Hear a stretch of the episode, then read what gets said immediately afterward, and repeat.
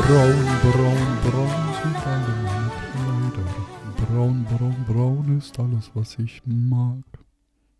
Darum lieb ich alles, was so braun ist, weil mein Schatz Klaus Barbie heißt.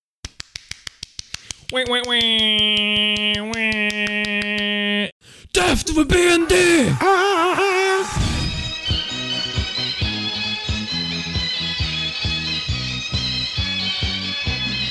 Amerikanische und russische Soldaten feiern gemeinsam den Triumph über Hitler und seine Truppen.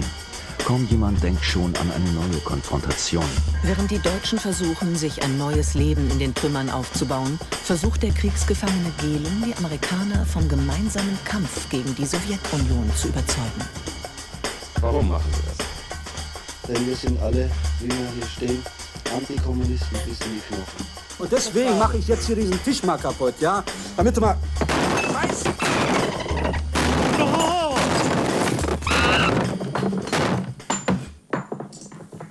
So, jetzt können wir weiter diskutieren. Hm. Ja, Ding, ne, Arthur kann heute nicht. Ich sehe echt wenig Sinn, irgendwie jetzt eine Aufnahme zu machen, oder? Wenn er nicht da ist. Brudi, wir schulden es den schönen Leuten da draußen. Was denkst du? Alles für unsere schönen Leute.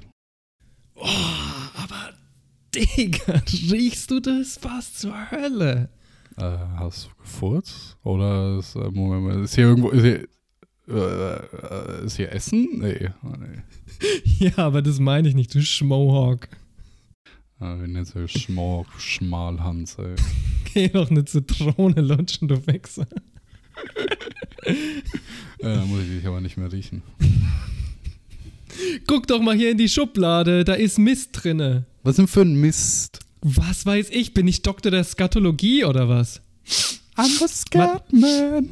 Warte mal, das riecht nach Nazi. Ja, in meinem Subwoofer ist was, in meinem Rucksack, in meiner Wasserflasche. Ugh. In meiner Zimmerpflanze?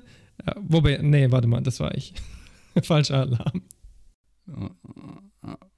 Überall, nur nicht im Klo. Das ganze fucking Haus ist voller brauner Bremsspuren. Wollen wir die Aufnahme verschieben? Ich glaube, ich muss erst mal putzen. Nee, Alter, das bauen wir einfach ein. Heute geht's doch eh darum, oder? Deutschland, deine Bremsspuren. Äh, vielleicht so.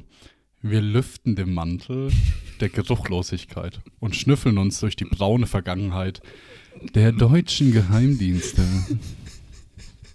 Okay, Mr. Pseudo-Goethe. Ich sag einfach mal. Death to the BND! Ah! ja, hallo, ihr schönen Menschen. Es ist uns eine Freude, wieder in eure Muscheln zu sprechen. Kleine Vorwarnung. Wir sind heute nicht als Trio Infernale zusammengekommen, sondern ja leider nur als diffamierendes Duo aus Schnitzel Simi meiner Wenigkeit und Droggemund Joe. Hallo. Der gute Arti ist leider verhindert. Äh, aber wir werden mal die Lücke in unseren Herzen mit schlechten Witzen und weiteren Fäkalwortspielen füllen. Oh yes. Übrigens, äh, drückt den Gefällt mir-Button, dann gibt es auch ein Gebet für den guten Arti, dass er bald wieder Mm. da ist. Ach, bitte komm zurück, Arti. Ja. Wir haben jetzt zwei lange Folgen über so viele verschiedene Geheimdienstthemen geredet. Ja? Wir haben ganz kurz den Ursprung der Geheimdienste in Deutschland untersucht. Da gab es diese preußische Geheimpolizei, so unglaublich viele Geheimdienste bei den Nazis. Und genau eingegangen sind wir dann auf die Nachkriegsinstitutionen. Wir haben gesehen, wie Reinhard Gehlen Verstecken spielt. Er wird von den Amerikanern angeheuert und man könnte fast sagen, der Rest ist Geschichte. Wir haben gesehen, es gab so einen kleinen Showdown zwischen Bauen und Gehlen, den Gehlen dann schlussendlich gewonnen hat. Wir haben die OG Gehlen betrachtet nicht nur als nachrichtendienstliche Organisation, sondern als Pipeline für Nazis, um einerseits die Vergangenheit reinzuwaschen und andererseits ihnen Stellungen zu besorgen, zum Beispiel im Auswärtigen Amt, im Verfassungsschutz, im BND oder bei der NATO. In den 50er Jahren entstehen im westdeutschen Staat zahlreiche neue Geheimdienste, der Verfassungsschutz, der BND und der Friedrich-Wilhelm-Heinz-Dienst und er war später Darling vom Bundesnachrichtendienst. Braun, braun, braun sind alle meine Kleider. Braun, braun, braun ist alles, was ich mag. Darum lieb ich alles, was so braun ist, weil mein Schatz Klaus Barbie heißt. ja, sad part. Wer bei seinem Nachnamen an eine anorexische Puppe mit großen Augen, langen Beinen denkt, ist leider auf einem Holzweg. ja. Klaus Barbie, später auch Klaus Altmann, war einer der schlimmsten Kriegsverbrecher des Zweiten Weltkriegs. Er ließ jüdische Gefangene fast totprügeln, bevor sie deportiert wurden. Frauen wurden in die Prostitution gezwungen oder von Tieren, meist Hunden, vergewaltigt. Und ich glaube, ab hier reicht es dann auch erstmal. Das ist ja nicht Saw, der Film, der Podcast Torture Born Galore, sondern wir reden über Geschichte. Klaus Barbie wurde 1913 geboren. Beide Eltern waren Lehrer. Er machte 34 dann sein Abitur und äh, wie konnte es anders gehen? Ist er 1906, nein, ist er 1935 im September Mitglied der SS geworden. Er profilierte sich dann in diesem Sicherheitsapparat und im SD und ja, dann 1942 ist er bei der Zentralstelle für jüdische Auswanderung in Amsterdam eingesetzt worden, nachdem die Niederlande erobert wurden durch die Nationalsozialisten. Seine Aufgabe, weil das klingt ja immer so schön, wenn man in der Zentralstelle für jüdische Auswanderung arbeitet, ja, so als würden die freiwillig gehen wollen mhm. und die, die, machen nur die Logistik. ähm, ja, seine Aufgabe war es halt, äh, Widerstandskämpfer zu verfolgen, jüdische Exilanten, also Juden, die aus Deutschland geflohen sind von den Nazis nach Holland, um dort frei zu sein.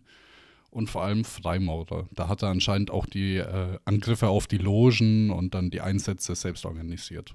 Puff. Ja, auch, ich fand es auch interessant, dass äh, die Freimaurer auch so gezielt gejagt wurden. Also ich hatte jetzt, zumindest ist mir nicht zu Ohren gekommen irgendwie dass mhm. die Nazis mal immer so gezielt Freimaurer gejagt haben, dass die vielleicht ich auch nie gehört vorher. Das, vielleicht, dass die, die man nicht gemocht haben, weil es halt irgendeine so Organisation war, aber ja, mehr nicht. Ja, im November 42 ist er dann in die obere Riegen der Gestapo von Lyon eingesetzt worden. Frankreich äh, war da schon gefallen. Zumindest Lyon war dann schon besetzt durch die Nationalsozialisten. Und hier war er dann an der Deportation von Kindern, 44 jüdischen Waisenkindern und der Ermordung Fuck von massig Zivilisten. Mehrere Massaker wurden begangen unter seiner Leitung auch. Ja. Und die liebste Frage unserer Hörerinnen. Was passiert mit diesem Mann, der direkt verantwortlich war für den Mord an mehr als 14.000 Menschen und dessen Spitzname der Schlechter von Lyon ist? Welche Strafe hat er nach dem Krieg bekommen? Es ist ein bisschen, bisschen äh, bizarr, weil der Mann konnte fliehen. Äh, die katholische Kirche und die Amerikaner haben sich gedacht, so, der Typ hat es verdient, rauszukommen. Ich weiß nicht, warum sie sich das gedacht haben, aber sie haben sich's gedacht. Arbeitete dann zuerst für den CIC, Counterintelligence Corp, und wurde später dann auch vom BND angeworben. Ja, in Frankreich wurde er per Haftbefehl gesucht nach dem Krieg. Ich muss wissen, wer der Babo ist. Hafti Abi ist er, der im Lambo und Ferrari sitzt Money Rich. Was, äh, naja, Sinn ergibt für das, was er dort getan hat äh, und wurde dann in Absenz zum Tode verurteilt. Trotzdem haben die Amis ihn eingestellt, haben ihm ein Büro gegeben in einem ehemaligen Freibad. Ah. Ja. Ähm, ja, und als es dann irgendwie eng für ihn wurde, ja, haben sie ihm noch eine Flucht organisiert, haben ihm die Papiere gegeben. Und dann über die Rattenlinien ging es nach Cochabamba in Bolivien. Lang hält er sich da aber nicht auf. Später geht äh, Klausi nach La Paz und wird dort Mitglied des Deutschen Clubs. Dort fällt er manchmal dadurch auf, dass er spontan den Hitler groß macht. Als Strafe geben sie ihm fucking Hausverbot. What? Also war das so, so eher eine der kommunistischen äh, deutschen Clubs oder wie darf ich das verstehen? Das ist der, der linkste deutsche Club. In Lateinamerika TM. ja. Nachdem Barbie dann 66 vom BND entlassen wurde, gegen ihn wurde dann in Frankreich und Deutschland ermittelt. Also interessant, dass auch in Deutschland dann ermittelt wurde, obwohl er jahrelang Angestellter quasi des Staates Mhm. war. Er hat dann quasi vom Staat 500 Mark im Monat bekommen. Am Ende waren es irgendwie 50.000 Mark insgesamt mit Boni für gute Informationen. Ich möchte ja nicht mal wissen, was Mhm. gute Information hier bedeutet. Wahrscheinlich, wo das nächste kommunistische Widerstandslager ist in Lateinamerika. Wo sich noch Juden verstecken. Ja, irgendwie, irgendwie sowas. Und naja, weil man kann den guten Mann ja nicht einfach arbeitslos lassen, äh, hat man ihn dann zur Merix AG gesteckt. Merix AG äh, ist eine Exportfirma, die zum Beispiel den Bundesnachrichtendienst beliefert, die aber auch den SAVAK beliefert. Den hatten wir in einer Episode vorher schon mal äh, kurz angeführt. Und naja, das Interessante ist, dass sie ehemalige Bundeswehrbestand verkaufen und teilweise amerikanische Flugzeuge nach Pakistan geschafft haben. Jesus, Doc. Wie, wie, wie schafft man dann das bitte, dass aus Amerika Flugzeuge nach Pakistan kommen, ohne dass es auffällt? Kriegsflugzeuge. Mhm. Das erinnert mich auf jeden Fall an das, was wir in der ersten Episode angesprochen haben. Ne? Der BND möchte nicht unbedingt mit ihm assoziiert sein, verlagert einfach äh, Jobs um, ja, und da, somit können sie äh, Probleme mit schlechter PR und sowas aus dem Weg gehen. Das haben wir ja auch schon gesehen bei der Crypto AG dann in der zweiten Folge. Also wir sehen hier irgendwie eine Überführung von fast allen illegalen Tätigkeiten des BND in die Privatwirtschaft, wo, weil es sich nicht mehr um staatliche Akteure handelt, das Ganze viel ähm, unproblematischer ist. Also man könnte fast sagen, während die CIA genüsslich auf der ganzen Wort politische Morde begeht, macht der BND einfach seine politischen Morde outsourcen an Ex-Nazis, Kommandos und Waffenhändler. Aber Moment mal, nicht so schnell hier. Was ist eigentlich die Merrex AG und wo kommt die her? Die Merrex wurde gegründet von Gerhard Mertins, selbst SS-Offizier natürlich, bekannter Neonazi, Unterstützer der Sozialistischen Reichspartei. Das war also die Nazi-Partei im Nachkriegsdeutschland. Eine von zwei Parteien, die dann tatsächlich auch verboten wurde. Die andere war die KPD. Oh Mann. Und natürlich war er selber, also Mertins, auch Geheimagent im Auftrag der Amerikaner für den CIC und des BND. Er hat die Merex gegründet nach jahrelanger paramilitärischer Erfahrung und lieferte Waffen, wie wir schon gesagt haben, unter anderem an den iranischen Geheimdienst. Er half auch Herbert Quandt, zum Beispiel neue Absatzmärkte für Mercedes zu finden. Wir erinnern uns, die Quandt-Familie ist heute noch eine der reichsten Familien in Deutschland. Multimilliardäre, wahrscheinlich, wenn die ihren Arm heben, fallen so Euroscheine aus den Achseln statt Schweiß. This is the hardest record out. Ich sag's dir, die stinken nach Geld. Das ist echt eklig. Aber jetzt ist die Frage, wie haben die ihr Geld gemacht? Und zwar mit Zwangsarbeit und Kriegsmaterial. Hm, lovely.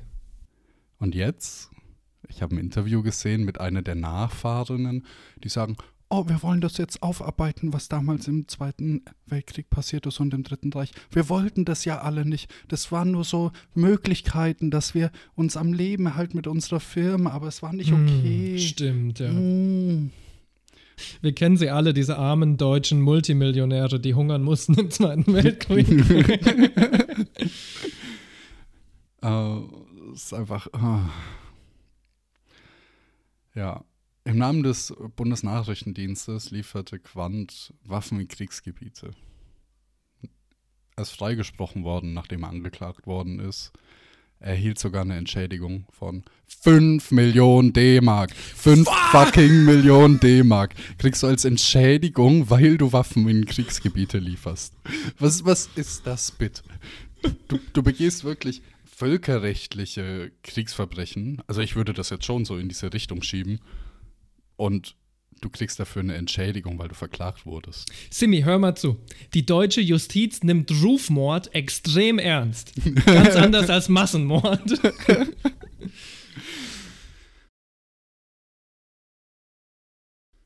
Ja, und dann gibt es noch so ein, so ein, so ein i-Tüpfelchen auf der Karriere. Er hat dann den Freundeskreis Colonia Dignidad gegründet. Ich glaube, den Namen kennen einige von euch Hörerinnen und Hörer. Und jeder, der damit vertraut ist, äh, der kriegt ab dem Punkt ein bisschen Angst. Ich muss sofort jetzt meine Unterhose wechseln, wo ich die Worte Colonia Dignidad gehört habe. Ja, schon, oder? Für die Leute, die's, die das nicht so kennen. In der Colonia wurden Kinder sexuell missbraucht, hunderte, hunderte Chilenen von der Militärregierung gefoltert und mit Hilfe von Zwangsarbeit Saringas produziert. Fuck, aber das hat bestimmt, Saringas hat bestimmt super viele gute zivile Einsatzgebiete, oder? Bitte. Ja, ja. Äh, zum Beispiel Entläusen ist bestimmt auch eine gute Ah, Möglichkeit. shut up! Ja, ähm, das war Jahre, Jahrzehnte lang schon bekannt. Äh, und 2005 hat man dann Maßnahmen ergriffen, das Ganze ein bisschen einzudämmen.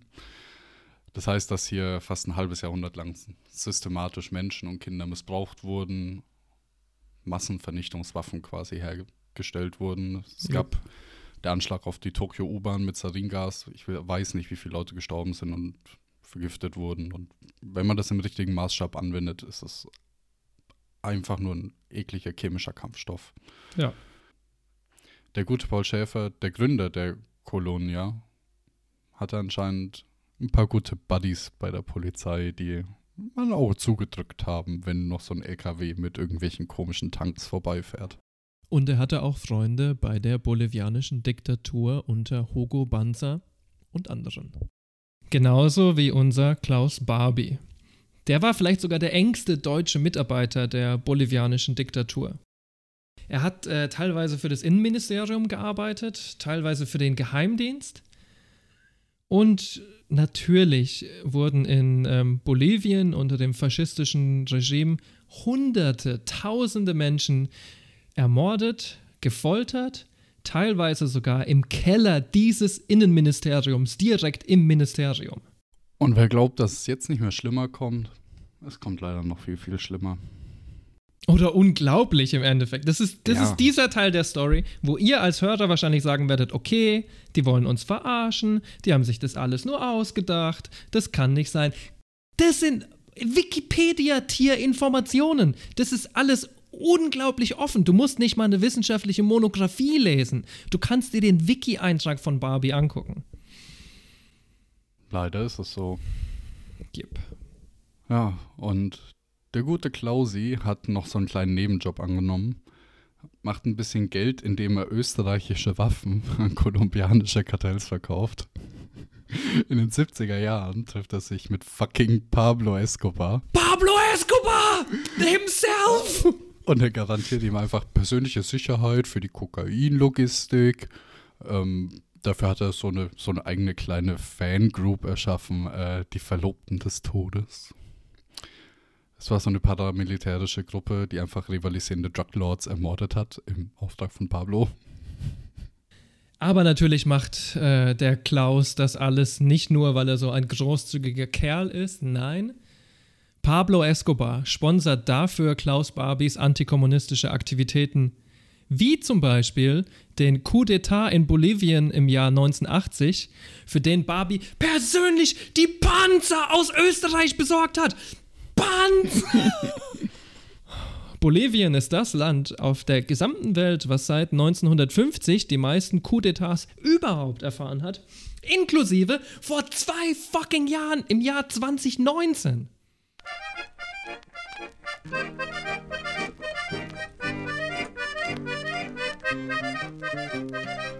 Und ich möchte ganz persönlich hier einem unserer treuesten äh, Hörer und Supporter, Evo Morales, meine, meine, meine, meine unbegrenzte Liebe und meinen unbegrenzten Respekt aussprechen. Evo, keep on trucking, baby. You got it. Jetzt könnte man denken, alles, was der Klausi so gemacht hat, der kommt doch davon. Das ist doch einer, der davon kommt, oder? Also wenn man so viel Scheiß hat, so gute Buddies in Amerika. Wenn man sich die anderen Fallbeispiele angucken, die später noch kommen, dann ja, muss man das denken. Aber Klaus Barbie ist so ein Fall, wo sich dann gezeigt hat, zack, bumm, nee, so ist es nicht, der kommt nicht davon. Klaus Barbie wurde von der bolivianischen Polizei unter des Vorwurfs der Steuerhinterziehung am 19. Januar 83 festgenommen. Da war er schon was, 20 Jahre oder so in Bolivien? Also es hat schon sehr lang gedauert. Nee, nee, nee, nee, nee, nee, nee. 30 Jahre lang war er schon in Bolivien zu diesem Zeitpunkt. Ja. Und am 4. Februar 1983 ist er nach Frankreich ausgeliefert worden. On, on, on, on, on, on. Und was da interessant war, ich habe mir mal, es gibt die Aufnahmen quasi bei seiner Verhaftung am Flughafen, wie er von der Polizei interviewt wird. Und er wird quasi von der Polizei nur als Klaus Barbie angesprochen. Der beruht immer darauf, dass er Klaus Altmann ist und dass die bolivianische Polizei das klarstellen wird und dass er Klaus Barbie nicht kennt. Und dann sagen sie, ja, aber schauen Sie an, Sie haben die gleichen Eltern, sind am gleichen Tag, im gleichen Jahr geboren, nur ein anderer Ort. Können Sie uns das erklären? Und er sagt, das ist ein Zufall, das kann ja öfters passieren in der Welt, dass man die gleichen Eltern hat, vielleicht Yep. am anderen Ort zum gleichen Tag. Und es ist erstaunlich, wie, also wenn man ihn nicht kennt und nicht weiß, was ihm vorgeworfen wird, wenn man jetzt einfach nur ohne Vorinformation die Szene schaut, würde man ihm das so halb abkaufen. Also es ist wirklich krass, so wie seine Gestik und Mimik ist. Und äh, er wird dann aufgefordert, auf Französisch zu sagen, dass er in Lyon und so weiter keine Straftaten begangen hat und dass er sich des Ganzen nicht bewusst ist. Er wird natürlich angeklagt für all die Verbrechen, die er begangen hat, äh, und es kommt zu einem Prozess. Sein Anwalt wird gestellt von François Guénaud. Mhm. Wer ist denn dieser François? Das ist ein Schweizer Banker. Uff, kann ja nur gut werden jetzt. Ja, ja, Schweiz, Schweizer und Banker ist immer eine geile Kombination, würde ich sagen. Paar kurze Stories zu ihm. Er ist beteiligt gewesen an dem Reinwaschen von Nazi-Gold in der Schweiz. Er hat die Urheberrechte an Goebbels Tagebüchern und auch die Einsicht in die Tagebücher vor allen anderen Aber nur aus historischem Interesse, ich schwöre. per Testament. Oh fuck. Per Testament von Oh Goebbels. fuck. Oh fuck. Er ist ein bekannter Holocaustleugner. Obvious. Also, es kann ja gar nicht anders laufen in dem Kontext. In den 2000ern unterstützt er rechtsextreme Gruppierungen in Europa. Irgendwo muss das Geld hin. Und jetzt? Jetzt kommt für mich der Punkt, der so ein bisschen obskur ist. Arabische Terroristen. Die PFLP, das ist die Volksfront zur Befreiung von Palästina, wird als arabische Terrororganisation eingestuft, wird von ihm finanziell unterstützt. Das heißt, dieser Mann versucht alles, um das jüdische Volk auch in der Gegenwart noch zu terrorisieren und fertig zu machen. Halt tatsächlich alles in seiner Macht. Ja, also ist zumindest sein Lebenslauf liest sich so, als wäre das einzige Ziel, Geld zu verdienen, um das gegen Juden zu verwenden. Oder den Feinden der Juden zu helfen, im Fall von Klaus Barbie. Der Prozess beginnt am 11. Mai 87. Ihm wird vorgeworfen, die Deportation von 85 Juden in Lyon und 758 weiteren Menschen in Frankreich und den Niederlanden. Er wird erst zum Tode verurteilt, wie vorher ja auch schon quasi das Urteil war, aber es wird dann in lebenslange Haft letzten Endes umgewandelt. Fucking French Pussies! God damn it! Und er stirbt dann im Knast, 91 an Krebs.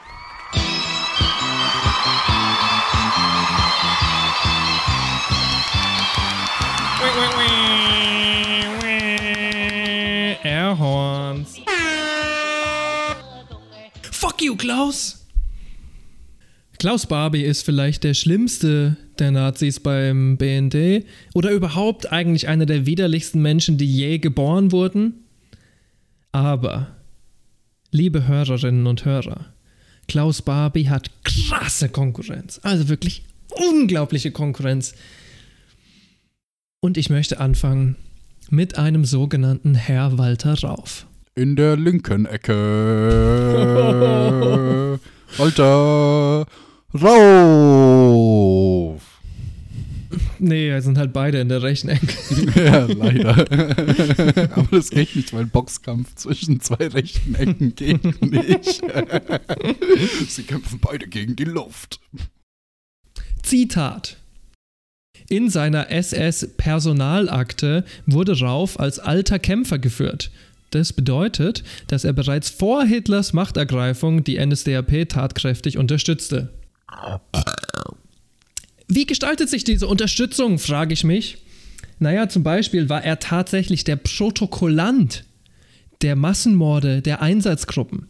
Mutter Ficker hat Buch geführt über alle Leute, die die Einsatzgruppen umgebracht haben. Ugh. Und weil Ah. er so gut da drin war, ja, wurde er nach dem Angriff auf die Sowjetunion als Gruppenleiter 2D des RSHA, das ist das Reichssicherheitshauptamt, einer der Zentralverantwortlichen für Völkermorde wie den Holocaust, den Poraimos an den äh, damals Zigeuner genannten Sinti und Roma und natürlich den Kommunisten in der Sowjetunion. Walter Rauf himself war der Erfinder des Gaswagens angeworben von Wilhelm Beißner, denn man kannte sich aus der Zeit der Einsatzgruppe Afrika. Der Gaswagen ist schon dieses Auto, was einfach die Abgase des Autos in den Ja. LKW-Kisten-Ding hinten. Ja, okay. Wir erinnern uns, der Gaswagen war eine so unglaublich schlimme und ineffiziente Tötungsmethode, dass selbst die Nazis gesagt haben, nee, das ist uns zu viel und man hört die ganze Zeit die Schreie und viele von denen überleben am Ende und so weiter. Selbst die Nazis haben gesagt, das ist uns zu viel. Das muss was heißen. Traurigerweise muss das wirklich was heißen. Ja. Aber der gute Walter beschränkt sich mit seinen Terrorakten nicht auf Deutschland, er will die ganze Welt teilhaben lassen und so wird er nach Tunesien verfrachtet. Jetzt fragen sich vielleicht manche Hörerinnen und Hörer zu Recht, was zur Hölle macht denn ein Nazi in Tunesien, anstatt dass er irgendwie in der Sowjetunion oder in den Tschechien oder was weiß ich wo ist? Ich wusste das auch nicht, aber anscheinend gab es alleine in Tunesien, nur in diesem einen Land, zwischen 30 und 42 Zwangsarbeitslager. Was haben die da hergestellt oder gemacht?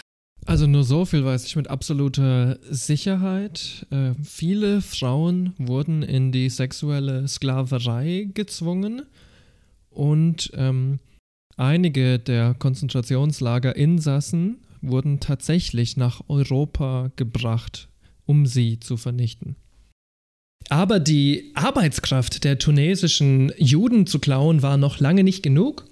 Von einer einzigen Gemeinde hat er erst Millionen an Francs eingefordert und nachdem er die bekommen hat, hat er sich gesagt, okay, double down. Ich fordere jetzt von dieser einzigen, einen Gemeinde in Tunesien 50 Kilogramm pures Gold. Und er hat 43 bekommen. 43 Kilogramm pures Gold. Die Dimension an Raub, Geld, Gold, Kunst irgendwie, die äh, Walter Rauf dort verübt hat, ist schier unvorstellbar. Ja. Was macht man bitte mit 43 Kilo Gold? Ja, du sponserst halt die PFLP und Rechtsextreme in, Frankreich. Frag mal den François. Na, aber jetzt mal, es ist so absurd für mich, dass du irgendwo in Afrika von Leuten Gold verlangst, das du dann nach in die Schweiz schmuggelst. Ah, Die Geschichte ist zu Hollywood-mäßig, sodass man sie fast nicht glauben möchte eigentlich. Zu Ende des Krieges, man könnte sich denken, gute News, wird er festgenommen.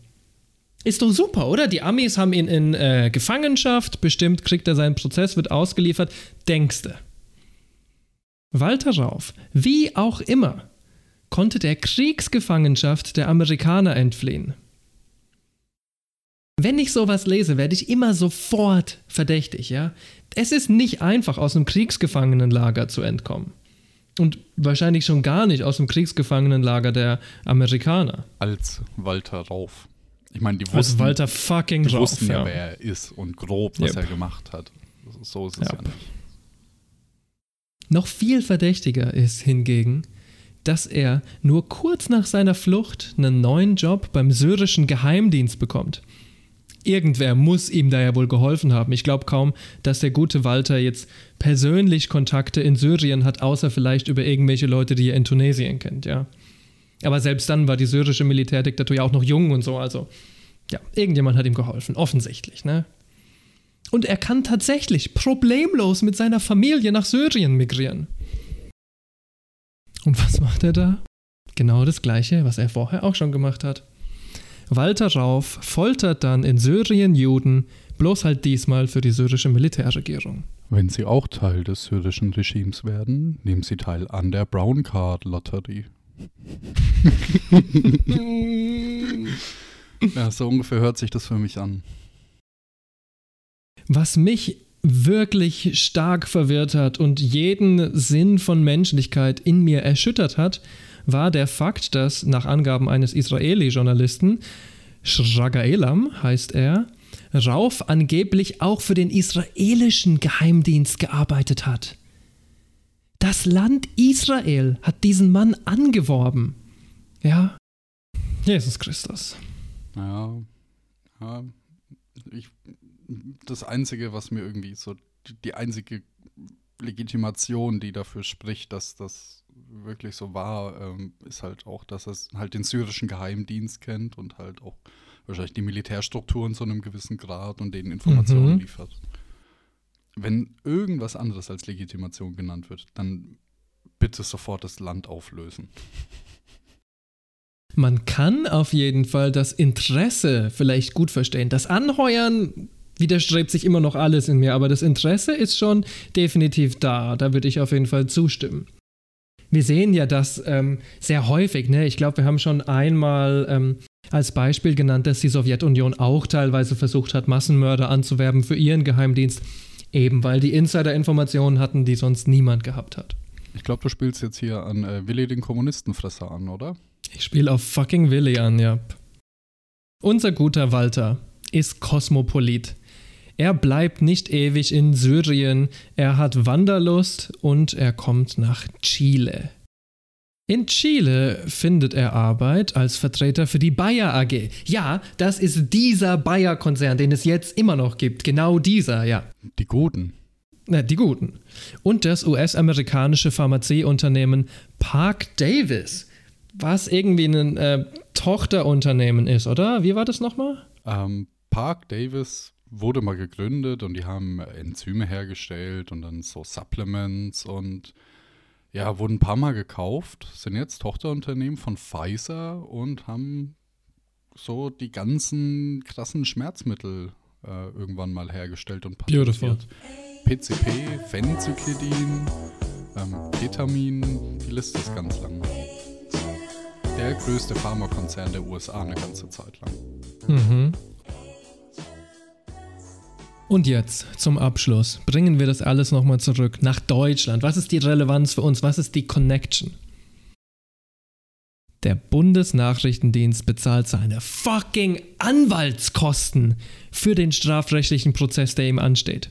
Also, der Bundesnachrichtendienst hilft ihm, seiner gerechten Strafe zu entfliehen. Und wie sich auch im nächsten Fall zeigen wird, haben all diese Angelegenheiten bis heute, also bis zu diesem Tag, an dem wir jetzt leben, Relevanz.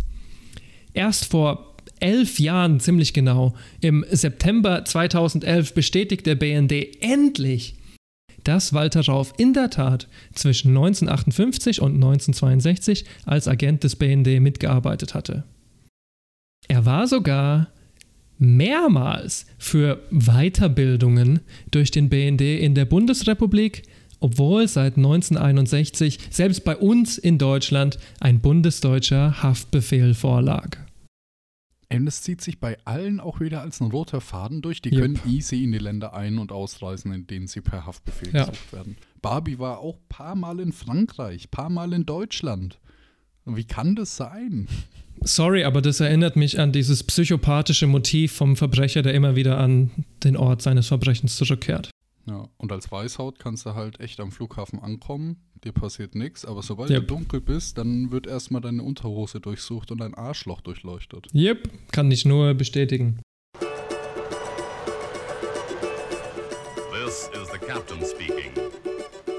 Ich erinnere mich noch ganz genau, als ich, ähm, als ich im Urlaub war, ne, in äh, dem wundersch einem der wunderschönsten Länder auf Gottes grüner Erde. Ich rede von Vietnam.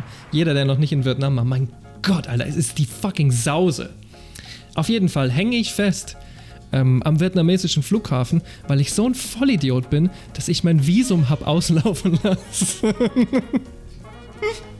Und dann stehe ich da und dieser Typ sagt mir, nee, du darfst nicht abreisen. Und dann kommt so eine Gruppe von sowas wie Militärs und nimmt mich mit in so ein Hinterzimmer. und dann denkst du schon so, wow, nein, was zur Hölle passiert jetzt? Und dann waren die unendlich freundlich zu mir, haben gesagt, ja, keine Sorge, wir kümmern uns darum, du, wir besorgen dir ein neues Visum, zahl einfach diese kleine Mahngebühr hier. Die Strafgebühr, die ich zahlen musste, waren 500.000 vietnamesische Dong. Klingt hart, sind was weiß ich, so 20, 30 Euro. Das war ein Joke, ja? Ein Parkticket. Ich habe irgendwie, ich bin zum äh, Geldautomaten gegangen, habe denen das gegeben, habe 20 Minuten gewartet, die haben mich gehen lassen, haben mich zum Flugzeug geschickt, ja? Zwei Arabs ist exakt das gleiche wie mir passiert. Ich habe die sogar gefragt, was bei euch los ist irgendwie. Visum war abgelaufen, die wurden dort festgehalten, bis das Flugzeug abgeflogen ist. Ja. Also es ist halt tatsächlich 100% wahr. Als Nichtweißer ist es immer kritisch am Flughafen. Was aber überhaupt nicht kritisch ist, ist das späte Leben von Walter Rauf. Der gute Walter geht extrem friedlich in den Ruhestand und falls euch jetzt noch nicht zum Kotzen zumute ist, dann bestimmt mit diesem letzten Zitat. In Chile verjährt seine Strafe für Mord. Das geht runter wie Öl, oder? Ja.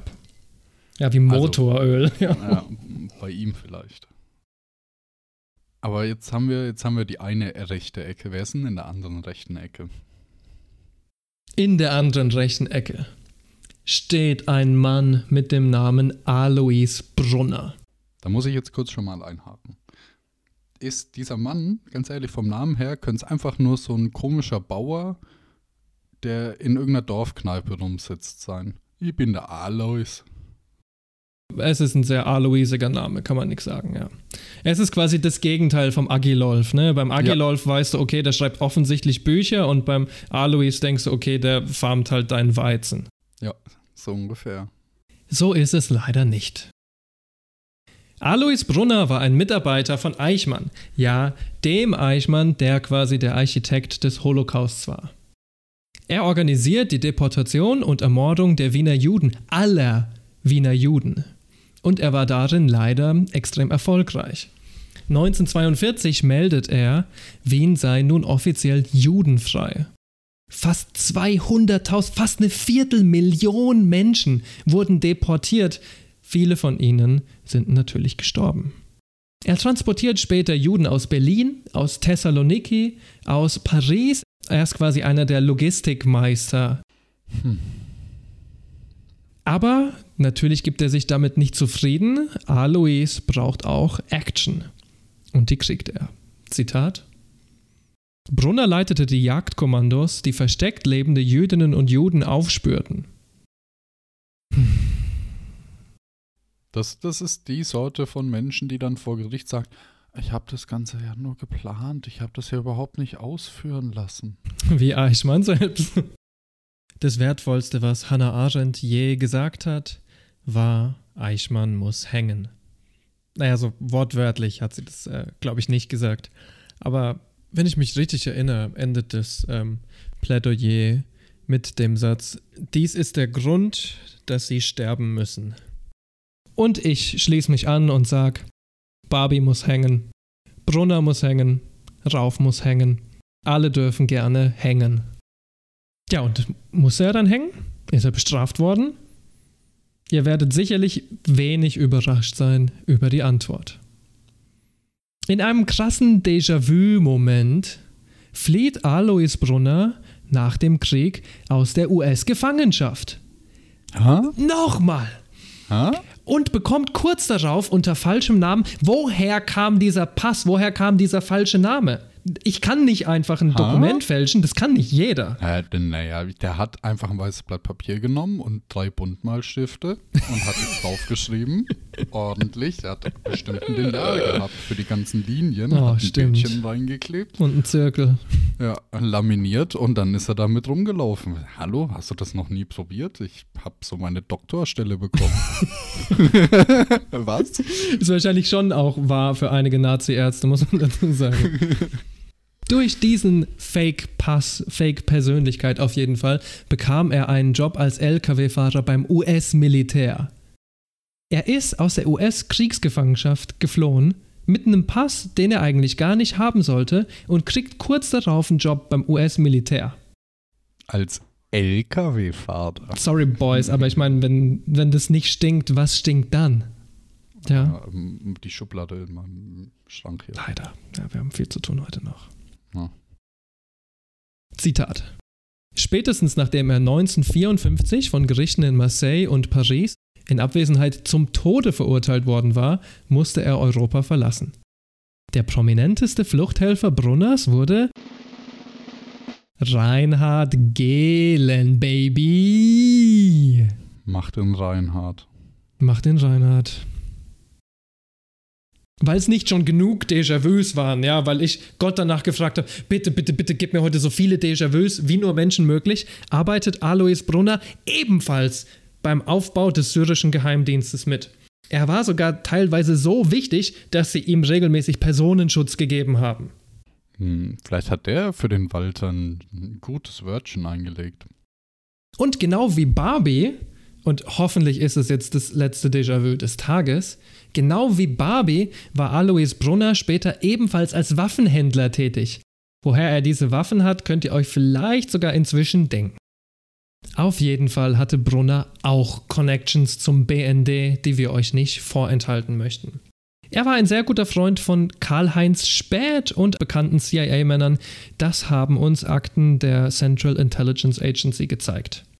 Er war auch mit Wilhelm Beißner sehr gut bekannt, der, und da sieht sich Simis Theorie sofort bestätigt, niemand anderen als Walter Rauf für den BND angeworben hatte.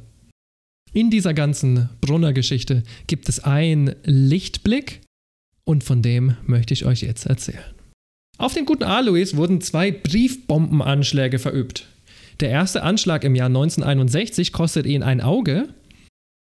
19 Jahre später erhielt Alois Brunner in Damaskus Post vom Verein Freunde der Heilkräuter aus Österreich. Based trete ich sofort bei. Das ist mein Club. Wenn die so Aktionen starten mit dem Titel, bin komm ich schon, Alter, wie cool Start. kann man sein? Die Briefbombe zerfetzte ihm vier Finger der linken Hand. Den Anschlägen hat kein äh, Bekennerschreiben gefolgt, aber Dokumente, die vor fünf Jahren in Israel veröffentlicht worden sind, lassen uns glauben, dass Agenten des Mossads ihm diese Briefe zugeschickt haben. Ob das stimmt oder nicht, good fucking job. Ich meine, jetzt auch mal wieder ganz ehrlich, wie kann so jemand in Damaskus dann leben? Also ganz ehrlich, du kannst doch nicht näher an dem Staat leben, der quasi die Nachkommen deines Feindes sind, Mhm. ohne damit zu rechnen, dass du zerbombt wirst. Ja.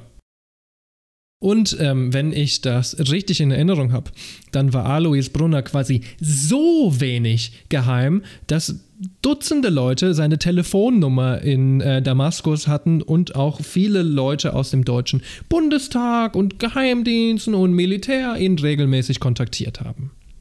Wie die, die haben angerufen und sagen, na Alois, was macht die linke Hand? Wie geht's dem Daumen? Nee, nee, nee, nee, nee, nee, nee. Die haben angerufen und haben gesagt, Hallo, Dr. Georg Fischer. Natürlich haben die alle Geheimnamen. Klaus Altmann, Georg Fischer, Walter Rauf habe ich schon wieder vergessen. Ist auch nicht so schlimm. Was man bei diesen ganzen Altnazis vergeblich sucht, ist ein Gefühl namens Reue. Zitat. Am 10. Oktober 58 gab Fischer, also Alois Brunner, Fischer war sein Fake-Name, der Zeitschrift Bunte ein Interview, in dem er betont, Israel wird mich nie bekommen. Oh Mann. Das ist so, ah. In zahlreichen Interviews sagt Alois Brunner, er bereue absolut gar nichts. Und was macht der BND mit diesem Erbe? Nachdem sich über Jahre lang der Verdacht gehalten hat, Brunner war BND-Resident, fand endlich im Jahr 2011, also again vor elf Jahren, die BND-interne Arbeitsgruppe heraus, dass insgesamt 250 Personalakten über Brunner vernichtet wurden in einer Spanne von zehn Jahren. Das bedeutet, der BND hat ganz bewusst diesen Teil seiner Geschichte ausgelöscht und lacht uns noch ins Gesicht. Ja? Aber nicht nur der BND war involviert, auch der Verfassungsschutz weigert sich, seine Akten über Brunner herauszugeben. Das war quasi gestern, das war von 2012 bis 2017. Hans-Georg Maaßen, Maaßen himself hat noch gesagt, er wird das Archivgesetz ändern, damit diese Akten nicht an die Öffentlichkeit kommen. Weil er will sie eigentlich daheim auf dem Klo haben. Dass wenn er da sitzt und sich einen runterholt, wie geil seine rechte Gesellschaft ist, dann kann er sich das noch durchlesen. Ja, ey, was, was soll das? Was ist das für ein ekliger Mensch? Ey, sorry, aber was, was ist das? Es ist 2017. Wieso Ja! willst du noch irgendwelche vor 45 Scheiße zurück? Und besonders erschütternd an dem, an dem ganzen Morast ist, dass ja die Politiker heute noch involviert sind, ja? Ja, dass wir ja heute noch versuchen, das zu vertuschen. Das ist nicht alte Geschichte irgendwie. Dass sich diese Strukturen teilweise heute noch zeigen. Und dass wir immer noch davon reden als Einzelfälle. Das sind Einzelfälle. Einzelfälle. Einzelfälle. Ja, ganz schön viele Einzelfälle. Aber bevor ich jetzt so ein Herzkasper kriege, möchte ich mit Alois abschließen. Und zwar genauso wie mit Walter Rauf auch. Alois Brunner starb in Frieden irgendwann in den frühen 2000er Jahren, wir wissen nicht mal wann. Er wurde mit allen Ehren auf muslimische Weise beerdigt. Im April diesen Jahres, April 2022, ja, vor drei Monaten, wurden die Akten nach jahrelangem Rechtsstreit, Dutzenden Klagen gegen den Verfassungsschutz und den BND endlich freigestellt. Große Scheiße, kleiner Sieg, I guess. Aber immerhin ein Sieg. Immerhin ist es nicht so, dass sie per Gesetz für immer weggeschlossen werden. Ja, was ja tatsächlich der BND gerne macht, ne? Also darüber müssen Ja. wir an einer anderen Stelle nochmal reden, weil das würde jetzt den Rahmen sprengen. Aber wie der BND mit Archivgesetzen und so umgeht, ist absolut widerlich. Ja, oder der Verfassungsschutz, wie du eben mit Maßen meintest. Ja, auf jeden Fall. Und auch wenn sich das in den letzten fünf Jahren minimal geändert hat, sind wir, und das ist, glaube ich, das größte Armutszeugnis überhaupt für äh, Deutschland und die Aufarbeitung unserer Geheimdienste, sind wir meiner Meinung nach noch hinter Amerika, die ja wenigstens den Freedom of Information Act haben, den, soweit ich das weiß, jeder Zivilbürger ausfüllen kann. Bei uns hat nur eine unabhängige Historikerkommission Einsicht in die BND-Akten bekommen. Und natürlich waren die handgewählt. Ich habe viel Liebe für die äh, UHK BND. Also das sind Historiker, die schon gute Arbeit machen. Aber prinzipiell, dass ähm, zivile Institutionen überhaupt keinen Zugriff auf diese Archive haben, ist absolut widerlich. So, aber irgendwie müssen wir diesen Boxkampf noch zum Abschluss bringen. Natürlich, liebe Hörerinnen und Hörer, ist es komplett arbiträr zwischen der Bosheit dieser unglaublich widerlichen Menschen zu entscheiden. Und es lohnt sich da auch gar nicht, die Zahl der Toten gegeneinander aufzuwiegen und so weiter. Das möchte ich nicht. Ich möchte aber Folgendes sagen. Was ich nochmal extra widerlich finde, ist der Fakt, dass Alois Brunner sich immer selbst inszeniert hat, selbst in seinem späten Leben noch. Und bei quasi jedem Interview, wo er die Gelegenheit hatte, extra nochmal explizit gesagt hat, ihr werdet mich nicht kriegen, ich finde alles gut, was ich gemacht habe. Er hat sogar an einer Stelle mal gesagt, alle Österreicher sollen mir dafür danken, dass ich Wien judenfrei gemacht habe. Wir haben ja schon bei Barbie gehört, dass er dann später irgendwie verneint hat, was er getan hat. Ich finde von Brunner das so. Es ist so, als wollte Brunner alle noch lebenden Juden, alle noch lebenden Sinti und Roma, alle noch lebenden Kommunisten, Kinder und Enkel von denen, die er ermordet hat, öffentlich verhöhnen. Er will ihnen ins Gesicht lachen, in die Suppe spucken. Er will ihnen zeigen, dass er keinerlei Reue hat. Und deswegen ist Alois Brunner für mich der widerlichste von den dreien. Kann ich hier irgendwie nur zustimmen. Also auch wenn man, ich tue mir immer schwer bei so Vergleichen, aber zumindest halt, äh, wie im Nachhinein damit umgegangen wurde. Barbie, ja, dementiert es und so weiter, aber das ist ja eher einfach nur eine Positionierung bei, mhm. von einem Gericht eben. Ich meine, wenn du angeklagt bist wegen Massenmord, wirst du nicht sagen, ja, na klar, das war ich. Hö, hö, hö, hö, hö. Und eine Sache will ich auch noch sagen, liebe Hörerinnen und Hörer. Ich hoffe, dass wir euch nicht auf die Füße damit getreten sind, dass wir das Ganze mit ein bisschen Humor nehmen. Für mich kann ich nur sagen, ist es meine Überwältigungsstrategie. Ihr habt sicherlich schon gemerkt, mir wird schlecht, wenn ich über diese Themen rede. Ich werde wütend. Man verzweifelt schier an der Faktenlage und man denkt sich eigentlich nur, wie kann das eigentlich alles sein? Wie kann das eigentlich alles sein? Und irgendwie hilft mir das, Witzeln ein bisschen über diese Sprachlosigkeit, Machtlosigkeit, Verzweiflung hinweg. Mit diesen Themen umzugehen ist schwer und gerade deswegen wissen wir es ganz besonders zu schätzen, dass ihr uns heute zuhört und uns eure Aufmerksamkeit schenkt. Schade, dass der Boxkampf nicht wirklich stattgefunden hat, dass die beiden sich nicht in einem Ring gegenüberstanden und das heißt kämpft. Weil dann hätten sie mal irgendwie so das durchgemacht, was halt die Leute durchmachen mussten, die unter mhm. ihnen gelitten haben wirklich kämpfen ums Leben oder kämpfen für den Tod. Ja, mehr kann ich dazu nicht sagen. Es ist einfach traurig, die Scherze zwischendrin.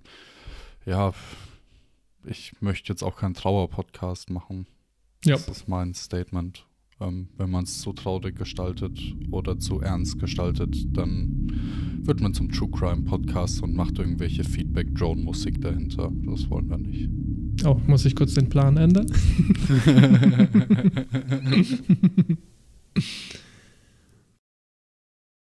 ja, so. Also wir wissen jetzt äh, in aller, aller Ausführlichkeit und im en Detail, wie die Nazis beim BND waren. Aber es waren ja nicht alle. Also, waren nicht alle also, Nazis, also, komm. Nee. Und ich meine, es ist ja nicht nur so dieser Volkslaut, sondern es sagen ja auch wirklich manch, manche Leute, die ein bisschen Ahnung haben von der deutschen Vergangenheit, dass da nicht alle für die Nazis waren. Da waren auch viele gegen Hitler. Und mhm. ich habe auch bei den Nachforschungen gelesen, dass es da so manchen Widerstandskämpfer gab, der dann irgendwie aus der Wehrmacht entlassen wurde, unehrenhaft und dann halt auch ja als Deserteur oder ähnliches verurteilt wurde. In Abwesenheit oder in Anwesenheit. Und wir haben da ja auch letztens über diesen Herrn Friedrich Wilhelm Heinz geredet. Mhm. Wir haben gesagt, ja, der war Widerstandskämpfer gegen Nazis und äh, war vorher aber in der Wehrmacht drin. Und so Biografien gab es irgendwie einige, die ich gefunden habe. Es war irgendwie, es war ganz komisch, weil ja, die wurden so dargestellt, als wären sie gegen die Nazis und es wäre alles so schlimm gewesen und das wollten die überhaupt nicht. Aber irgendwie waren diese komischen Widerstandskämpfer und Helden dann auf einmal doch irgendwie lupenreine Faschisten, die halt Adolf Hitler nicht so cool fanden, aber wäre dann nicht Hitler, sondern wer anders, würden sie es irgendwie wieder geil finden. Ja. Genau so ist es. Lass uns eines hier mal festhalten. Friedrich Wilhelm Heinz war ein Nazi. Ein Nazi. Er war halt ein anderer Nazi, ein Anti-Hitler-Nazi. Das Konzept kommt wahrscheinlich einigen von euch komisch vor. Narzissmus und Hitler sind ja bei uns in der populären Geschichtsschreibung unglaublich eng verknüpft. Und wir möchten jetzt beleuchten, dass es total wichtig für die gesamte Geschichte von Nachkriegsdeutschland ist, dass es unterschiedliche Faschisten gibt. Der gute Heinz, er war schon 1919 mit der Gruppe Nationale Vereinigung in Kontakt gekommen. Ja, die NV hatte wiederum Verbindung zur Vaterlandspartei. Und das ist leider eine rechtsextreme, antisemitische, völkische Partei mit so einem Hauch von Monarchie und Adel und Gloria. Das sind ja jetzt echt nette Adjektive. Ja, also halt auch irgendwie wortwörtlich nur ein anderer Geschmack von Narzissmus. Wie Cola und Pepsi oder irgendwie diese Spüli-Marken und Ceva-Marken und Tempomarken. Moment mal, das sind die Marken selbst. ja, wir sind halt ja. auch schon genug Psyopt von Markennamen, ne? Gottverdammt. Ja. ja, und der gute alte Friedrich Wilhelm, der Heinzi. Ja, der ist halt äh, Pepsi-Narzissmus oder Tempo hm. oder Spüli. Fucking Pepsi-Narzissmus. Die Nationale Vereinigung hatte auch Verbindungen zum Mord an Karl und Rosa. Ihr seht hier, ne, dieses, dieses kleine Detail der Geschichte. Darauf kommt es immer und immer und immer wieder zurück. In so vielen Episoden haben wir schon über diesen Mord gesprochen. Wer hätte das auch gedacht? Und die NV wurde von Großindustriellen gesponsert. Ich frage mich, was sie sich davon erhofft haben. Hm. Und wenn das noch nicht kompliziert genug ist für euch mit den verschiedenen Flavors von Nazis, dann noch ein Akronym. Neben der NSDAP und der Vaterlandspartei gab es dann auch noch die DNVP, die Deutsche Nationale Volkspartei. Und was macht die Deutsche Nationale Volkspartei? Nationalkonservatismus, Antisemitismus, Monarchiegedudel und völkische Ideologie mit 150 Gramm Zucker, einem Ei und einer Prise Salz zusammen zu einem schönen Nazikuchen gebacken. Das macht die DNVP. Die sind halt Dr. Pepper Narzissmus. Die DNVP wurde später einfach von der NSDAP absorbiert. Hm. Die Vaterlandspartei löst sich offiziell auf, um aus dem Untergrund zu agieren und mit verschiedenen Freikorps und Geheimdiensten anzubandeln. Apropos Freikorps. Der Heinzi, der war beteiligt am Kapputsch. Es war ja der Versuch von Faschos und so Royalisten und Adelsgedöns, ja, die neu gegründete Weimarer Republik gewalttätig zu stürzen, abzuschaffen. Und einen neuen, wundervoll faschistischen Staat zu errichten. Faschistische, royalistisch. Ja, das klingt für mich ein bisschen wie Großbritannien.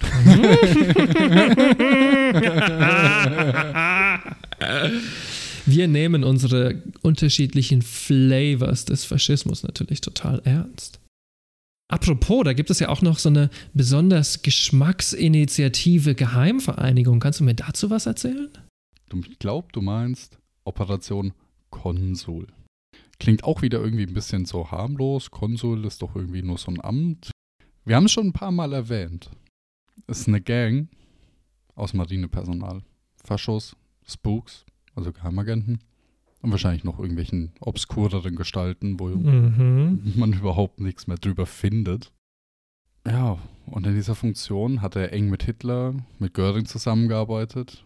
Die beiden Superharier hatten die Operation Konsul mehr oder weniger als einen der stärksten Flügel der SA gesehen. Also ja, ja. Heinz war auch, und zwar im gleichen Rahmen, unmittelbar beteiligt an der Planung der Attentate von Philipp Scheidemann und Walter Rathenau. Angeblich konnte er später den deutschen Behörden klarmachen, er hätte davon nichts gewusst. Vielleicht haben die aber auch einfach mal wieder beide Augen zugedrückt. Auf jeden Fall tritt der gute Nicht-Nazi, also bitte Heinz, später der NSDAP. Moment mal, Moment mal. Warte, what? warte. Stand das, in seinem, stand das in seinem Pass so drin? In seinem Pass? Sein, sein Name war das? Friedrich Wilhelm, Nicht-Nazi Heinz? Ah, jep, jep, jep, jep, jep, genau so war das. Ah, Absolut. Ah, okay. Aber er ist halt selbst in der NSDAP ein anderer Nazi, weil er nie ein Mainstream-Nazi sein kann. Er ist nämlich ein Fan von Strasser. Wir erinnern uns, Strasser war einer der wichtigsten Politiker der NSDAP, vor allem am Anfang, der aber ideologische Differenzen mit Hitler hatte. Also noch eine Gruppe Anti-Hitler-Nazis, weil sie ja nicht genug waren, eh schon. Und weil das dem Adolf irgendwann alles viel zu bunt wurde, hat er den Strasser und einige seiner Verbündeten in der Nacht der langen Messer ermorden lassen. Heinz selbst war schon von frühester Zeit daran interessiert, Hitler loszuwerden. Nicht, weil er ein Problem mit Faschismus oder Narzissmus hat, sondern weil er viel lieber selbst Chef gewesen wäre und seine Version des Pepsi-Narzissmus einläuten wollte. Immer noch nicht ganz überzeugt? Er war wortwörtlich Mitglied in der Gesellschaft zum Studium des Faschismus. Aber sicherlich hat er auch einen guten Weg gefunden, das den deutschen Nachkriegsbehörden zu verkaufen. Es war ein rein wissenschaftliches Interesse, da bin ich mir sicher. Dann gibt es aber so Hinweise, dass er im Krieg mit seiner Kommandoeinheit Bataillon 800 kann man, das klingt schon so martialisch mm, für mich. Yep. Auch genannt die Brandenburger, äh, Brandenburger, äh, ja, Kriegsverbrechen begonnen hat. Ja, Wunder. Ich, ich frage mich, was es war. Bestimmt nicht irgendwie Zivilisten involviert. Diese Einheit war dann auch das ukrainische Bataillon Nachtigall unterstellt. Schon wieder so ein cooler Beschönigungsname. Mhm. Ja, und die haben halt äh, Pogrome an Juden abgehalten. Vor allem in Lemberg. Das Bataillon Nachtigall war so antisemitisch, dass selbst die Nazis sich Sorgen gemacht haben. Also wenn selbst die Jesus ja, Christ die Deportationen, Enteignungen, Läden einreißen, Synagogen anzünden, sich Sorgen machen, dass es zu hart wird, ja, dann uff. Das Ganze ging so weit, das Zitat, sie waren in einer so fanatischen Stimmung, dass die Gestapo daran zweifelte, dass man diese Leute überhaupt im Krieg einsetzen konnte. Yep. Das heißt, es waren wahrscheinlich am Ende wirklich Leute, die, keine Ahnung, ich weiß nicht, wie groß die jetzt wirklich waren, lass es 150, 200 Leute sein, die auf alles ballern, außer auf die mit der roten Armbinde, weil das sind ihre Boys. Mhm. So stelle ich mir das vor. Und die werden halt irgendwo hingeschickt und ballern alles weg. Wenn ich das richtig verstehe, dann war die, dieses Bataillon Nachtigall waren im Endeffekt Banderisten, also ukrainische Faschos und Nazi-Unterstützer, die größtenteils tatsächlich für Hinrichtungen und sowas eingesetzt wurden. Und ich meine, das Zitat sagt schon, die Bedenken der Deutschen waren, dass diese Leute so fanatisch waren, in ihrem Mord waren, dass sie nicht mehr besonders gut Krieg führen könnten. Also natürlich war es im Endeffekt ein eigennütziger Gedanke mehr wie ein Werkzeug als wie eine Militäreinheit. Wenn man es so sehen möchte. Und irgendwann durch ähm, Heinzis ganzen Widerstand, seine Assoziation mit den Strasser-Leuten, wird er dann in der NSDAP richtig gehatet. Naja, oder auch nicht, weil so schlimm kann es gar nicht gewesen sein. Die meisten Strasser-Freunde wurden im Rahmen politischer Säuberungen umgebracht, aber ja, irgendwie hat, ne? hat der Heinz überlebt, ja. ja Komisches komisch. Motiv, dass die immer wieder entkommen. Hat bestimmt mal wieder einer bei der Wache äh, die Augenbinde aus Versehen, die Schlafmaske noch drauf gehabt. Kann passieren, kann. Selbst den Besten passiert es. Dieser Konflikt also, der interne Konflikt in der NSDAP, treibt ihn dann in die Arme der Wehrmacht, genauer in die haarigen, starken Arme von Admiral Canaris.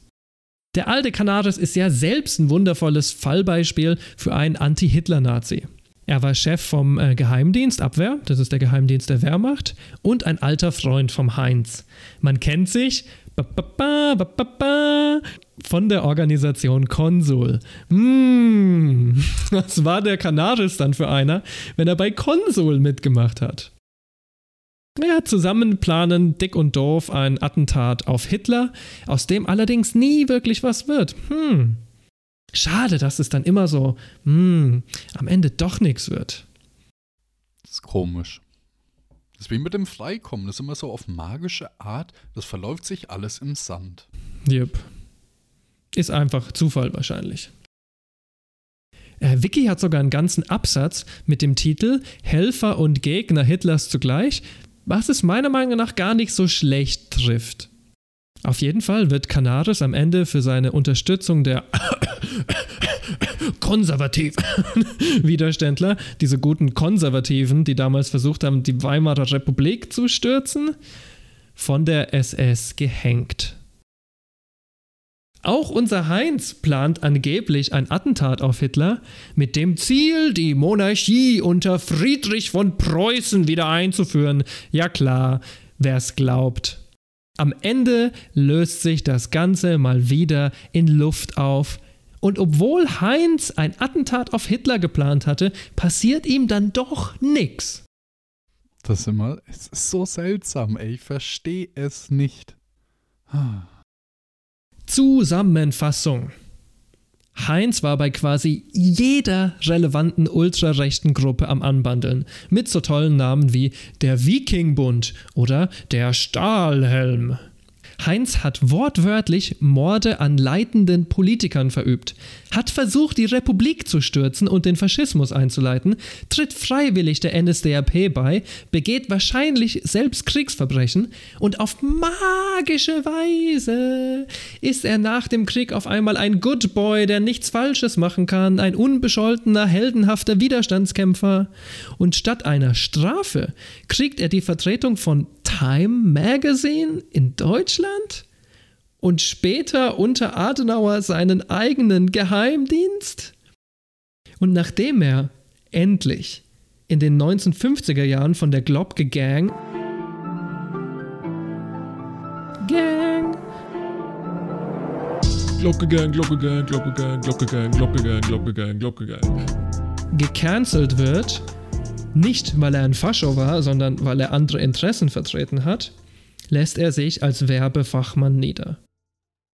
Es ist schon sautraurig, dass sich Adenauer erst für den Faschisten entscheidet und dann aber sich für den noch härteren Faschisten entscheidet und dann cancelt er den Faschisten mit dem noch härteren Faschisten. Jupp, jupp, jupp, jupp, jupp, jupp, jupp, jupp. Am Ende wollte er ja doch Gehlen haben. Ja, ja, sowas nennt man, ja, und Globke. Glocke Gang. Also das nennt man Cancel Culture der 50er Jahre, würde ich mal sagen. Ein altes Phänomen, hundertprozentig. Ah. Und was wir hier wieder sehen, ist die Reinwaschung von nationalistischen Massenmördern mit dem klaren Ziel, faschistischen, royalistischen und nationalkonservative, das ist echt so ein ekelhaftes Wort, Mhm. ja, in der neuen westdeutschen Regierung irgendwie einzuschleusen. Das ist kein Greenwashing, kein Whitewashing, das ist Brownwashing. Brownwashing.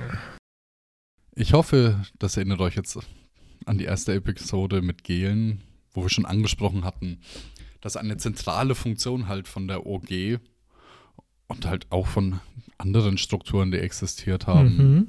das Reinwaschen von Nazi-Eliten war und auch das Verhindern der Aufklärung der deutschen Vergangenheit. Das kann man sagen, dass es aktiv unterstützt wurde und dass es auch ein Ziel war.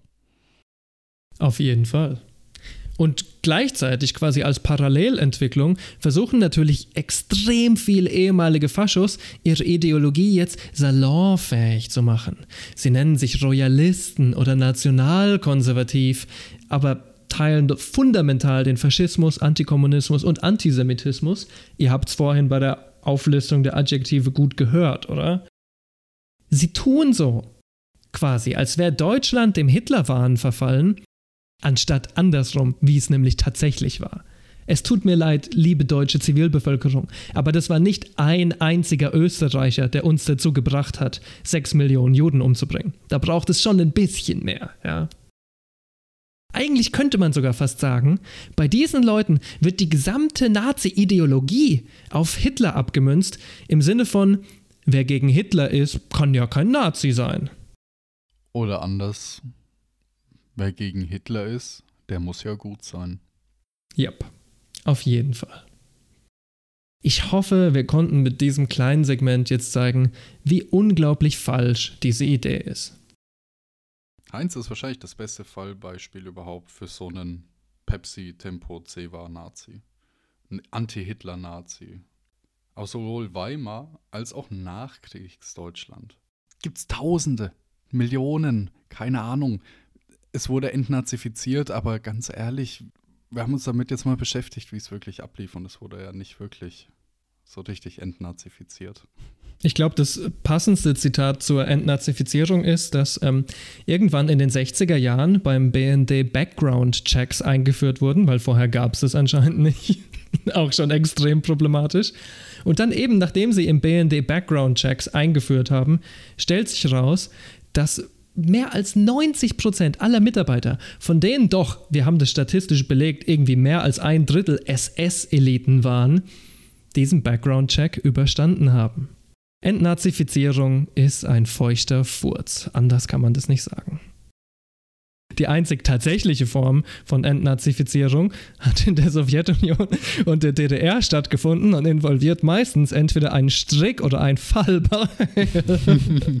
ja, und was man wirklich sagen kann, die Leute, die Hitler aufgegeben haben, haben das nicht gemacht, weil sie Hitler alles so scheiße fanden, sondern einfach, weil sie irgendwie bemerkt haben oder eine göttliche Eingebung, wie es bei Gehlen ja irgendwie war, mhm.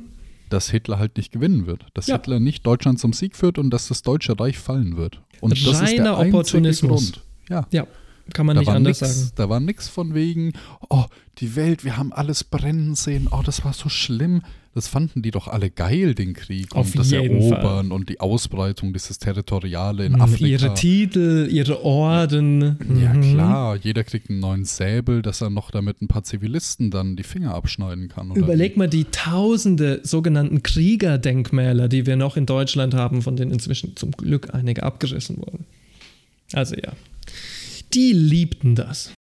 Aber reden wir noch mal ganz kurz zum Abschluss über diese Attentate. Da ist doch was dran, oder? Ich meine, wenn die ein Attentat auf Hitler geplant hatten, hatten sie doch bestimmt die Absicht, irgendwas zu bewirken. Und wieso sind die eigentlich immer fehlgeschlagen? Ein Zitat zum Abschluss. Karl Heinrich von Stülpnagel, der Name sagt alles, war beteiligt am Attentat des 20. Juli auf Adolf Hitler. Er war zuständig für die verschwörerischen Aktionen in Frankreich. Nach dem Versagen des Attentats, das ist jetzt das dritte, was wir allein heute aufgezählt haben, mhm. wurde er nach Berlin berufen. Er versuchte, sich auf dem Weg das Leben zu nehmen, doch selbst daran scheiterte er. Zitat Ende. Hm. Der Stülpnagel ist ein bisschen wie diese Neonazis, die es nicht hinbekommen, ein Hakenkreuz zu zeichnen. Die es falsch rum machen. Und ich glaube, auch da lässt sich die Bedeutung dieser Hitler-Attentate finden. Ich finde es extrem fraglich, dass die Attentate oft nicht gescheitert sind, sondern dann einfach gar nicht durchgeführt wurden.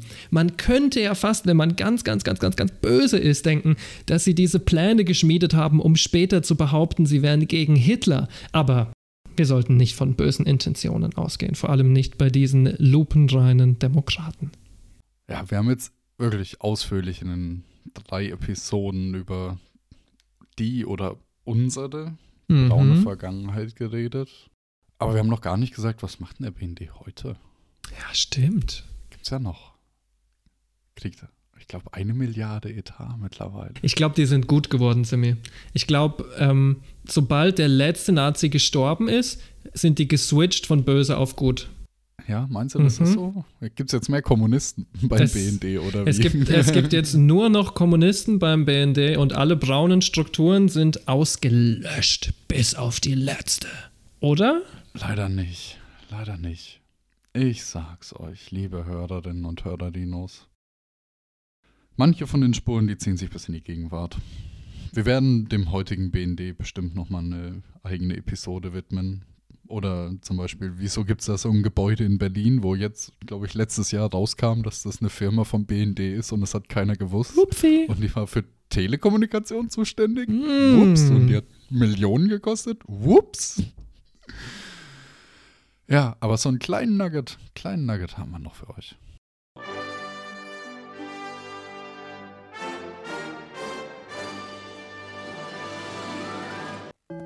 Neueste Meldungen. Der Professor Martin Wagner lehrte zehn Jahre lang an der Spook University, aka der Hochschule des Bundes für öffentliche Verwaltung Oder falls euch das nicht sagt, das ist die Uni des BND. Der gute Martin Wegener war aber nicht nur Lehrender, sondern er hat auch Bücher geschrieben. Die tragen so wundervolle Titel wie zum Beispiel Kulturkampf um das Volk, der Verfassungsschutz und die nationale Identität der Deutschen. Extrem ambivalenter Titel, könnte eigentlich alles Mögliche drin stehen in dem Buch. Aber er hat es noch ein bisschen intensiviert, seine Thesen im folgenden Meisterwerk Deutschlands unsichere Grenze. Plädoyer für einen neuen Schutzwall? Leider wäre das dann der faschistische Schutzwall und nicht der antifaschistische Schutzwall. Das ist true. Und was noch? Hä? Was macht der gute Herr noch?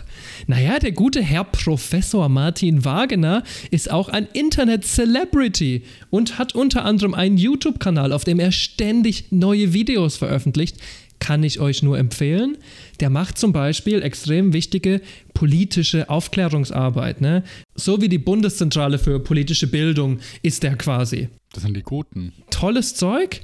Ähm, da gibt es zum Beispiel ein Video, das hat mir besonders gut gefallen. Das Video heißt Die tödlichste Ideologie der Welt und verharmlosende Tendenzen in Deutschland. Die tödlichste Ideologie der Welt. Warte mal, lass mich kurz überlegen. Die tödlich. Also, worum geht's da? Um Nazis wahrscheinlich, ne? Islam. Ich sage Islam. Ach, natürlich. Darin geht es um die tödlichste Ideologie der Welt. Das natürlich ist der Kommunismus. yes. ja. Ein ganzes Video, wo er Fakten, die schon seit 100 Jahren widerlegt sind, aus dem Schwarzbuch Kommunismus vorliest. Auch ein wiederkehrendes Element dieses Podcasts. Liebe Freunde, das äh, Schwarzbuch wird immer wieder rezipiert. Das möchte einfach nicht sterben. So, so wie diese ganzen Altnazis. ja, ich, ich wette, da steht drin, Stalin hat 150 Millionen Menschen getötet. Ähm, Adolf Hitler nur die 6 Millionen Juden und der hat Autobahnen gebaut. Das ist true. nicht so böse. Das ist true. Weil Autobahnen sind fürs Volk und hat Stalin Autobahnen gebaut? Nein. Fucking hell. Ich glaube, ich muss jetzt eine kurze Pause machen und alle meine politischen Meinungen überdenken. ja, Schau mal, so, so leicht ist dieser Kommunismus zu durchleuchten. Bam. Facts and Logic, baby. Leider sind aber wirklich solche Bücher immer noch in Umkreis und solche Bücher werden immer noch als Wahrheit interpretiert und das ist traurig und sehr gefährlich. Yep, auf jeden Fall. Was ziehen wir aus dieser seltsamen Professor Martin Wagner, der übrigens inzwischen gecancelt ist, aber jahrelang für die gearbeitet hat, Geschichte? Der kriegt doch immer noch am Ende seinen Beamten ne? soll. Oh, hoffentlich, ja. Wir wollen bestimmt auch seine Pension, dass es ihm gut geht ja. in der Rente, dass er seine 2900 Euro netto kriegt, dass er sich auch ja seine 140 Quadratmeter Wohnung leisten kann. Und weiterhin Videos machen kann und so extrem wichtige Bücher schreiben kann wie Kulturkampf um das Volk. Come on, Alter, geht's noch offensichtlicher. Okay, das könnte wirklich von der NSDAP Bruder, so ein Wahlding sein. Ah, das ist schon komplett insane einfach. Der würde dann nur dort stehen, der Sicherheitsdienst und die nationale Identität mhm. der Deutschen. Mit des deutschen Volkskörpers. Ja, und das ist jetzt nicht was, was er irgendwie äh, als Teenager geschrieben hat, als er eine kurze edgy Nazi-Phase hat, sondern das hat er letztes Jahr veröffentlicht. ah. Kranke Menschen. Die Lektion, die wir aus diesem Fall ziehen müssen, ist, Antikommunismus und Faschismus gehören zusammen wie Pech und Schwefel, wie Brot und Butter, wie Joe und Simmy. Macht euch jetzt aber echt keine, keine Gedanken und echt auch keine Sorgen. Ich, ich sag's euch mal so, ihr Lieben. Ähm, in Deutschland ist es, das hat kein System. Das sind bei uns leider traurige Einzelfälle. Das bestätigen auch alle Politiker. Horst Seehofer mhm. hat es sehr häufig gesagt, dass es alles traurige Einzelfälle sind bei Polizei, beim BND, bei Bundeswehr, beim KSK, beim Verfassungsschutz. äh, ja, Wir also kommen schon in Zeitnot mit der fucking Aufzählung. es, es ist so, ähm, der Herr Herrmann von der CSU hat auch gesagt, das sind traurige Einzelfälle. Ähm, Wenn wir halt jetzt die Einzelfälle aufsitzen, dann sitzen wir hier bis Anno Domini 2045. ich, ich danke auch alle, alle Patreon-Zahlenden, die die 50 Euro und mehr pro Monat Ja. an uns spenden. Äh, Besonders der deutschen Polizeigewerkschaft. für die gibt es die extra lange Version mit der Aufzählung aller Einzelfälle. Die ist 17 Stunden 32 Minuten. Wir lesen die Namen nur mit Vornamen vor, aus äh, Zeitgründen. Und mit dieser ernsten Einschätzung verabschieden wir uns von euch, äh, verabschieden wir uns von unseren Hörerinnen, von unseren Hörern und von all den lieben äh, Damen und Herren beim Verfassungsschutz, die heute auch zugehört haben. Vielen Dank, dass ihr eingeschalten habt, trotz schwer verdaulicher Themen. Aber das ist halt nun mal unsere Deep Fried Friends Garantie. Ich hole jetzt die Missgabel raus und schaufel erstmal das Studio frei. Bis zum nächsten Mal. Macht's gut. Ich verabschiede mich auch. Bei mir ist schon gar nicht mehr so viel braun. Ich habe ja fast neben mir die rote Zone von damals.